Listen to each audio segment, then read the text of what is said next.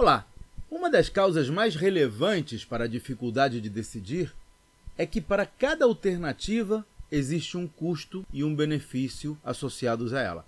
Se a opção A fosse melhor e mais barata do que a opção B, a decisão seria fácil e rápida.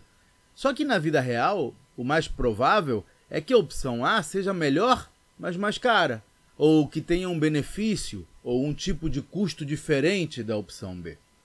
E é aí que a gente precisa avaliar qual é a melhor alternativa. Por isso é tão importante entender que cada alternativa tem custos e benefícios, mas principalmente saber como avaliá-los antes de tomar a decisão. Aliás, se você quiser conhecer ferramentas para tomada de decisão aplicáveis à sua vida e aos seus negócios, assista a minha aula sobre tomada de decisão. Eu botei lá no meu site, claudionazajon.com.br. Até a próxima!